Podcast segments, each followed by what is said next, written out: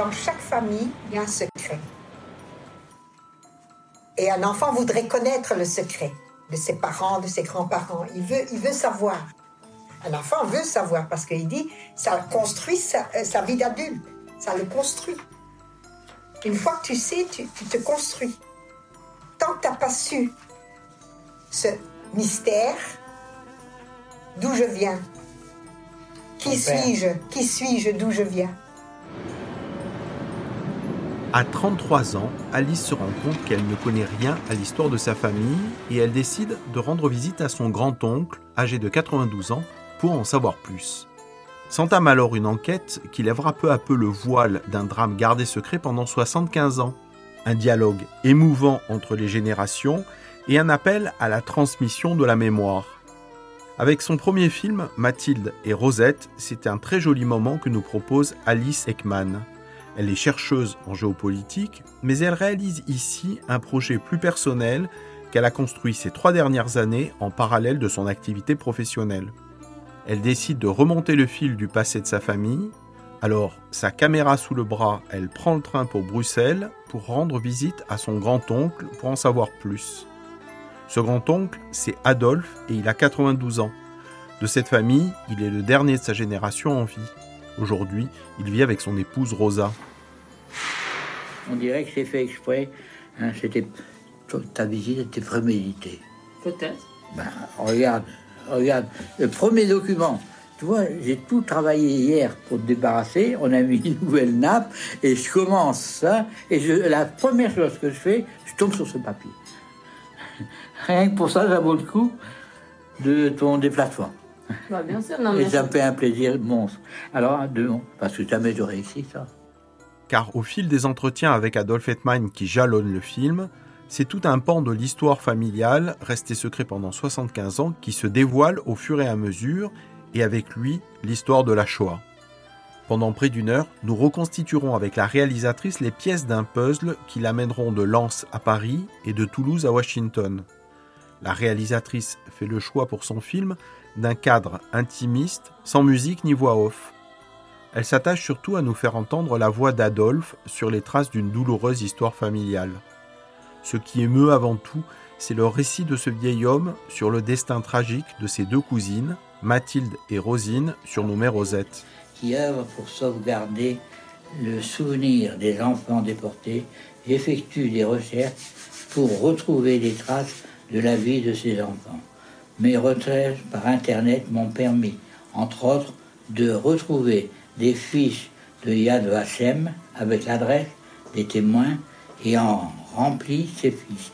C'est de cette façon que j'ai trouvé votre nom et votre adresse concernant ma recherche pour deux enfants déportés. Rosine Bernson, née le 19 juillet 1937. Alors, ça peut pleurer. Non, mais on, arrête. Non, non, je vais continuer. Alors, et, elle fut internée à Malines, puis déportée à Auschwitz avec Schmil et Surale Bernson, leurs parents. Ce sont les traces de vie de ces deux enfants qui font l'objet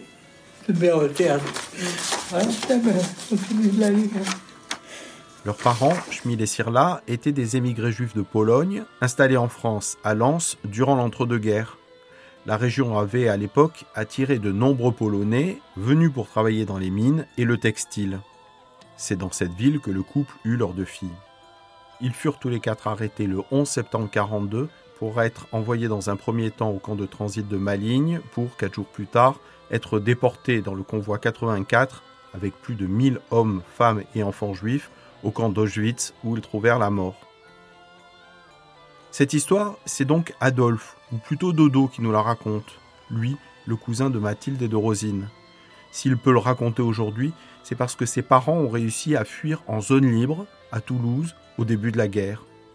Entre ces tranches d'entretien qui permettent de reconstituer le destin familial, Alice Ekman s'est rendue dans différents lieux, au musée de l'Holocauste à Washington, mais aussi à Lens, à l'école Jeanne d'Arc, où la petite Mathilde avait classe. La directrice actuelle a retrouvé les premiers registres de l'école où figurent les informations concernant la petite fille. Ce sont des enfants qui étaient nés en 1910-1914. C'est vraiment le plus ancien registre. Normalement, ici, donc les enfants entrent à l'âge de 6 ans. Alors là, c'était.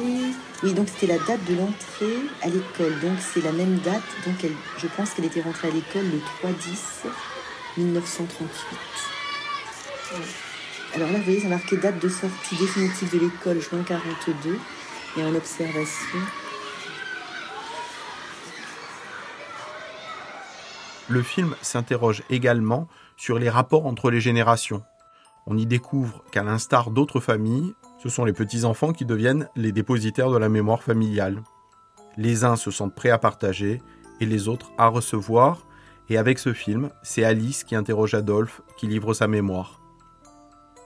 Un voyage intime dans une tragédie familiale, mais aussi un beau film universel sur la place du passé dans notre présent et sur nos devoirs d'enfants et de petits-enfants face à l'histoire de nos aînés.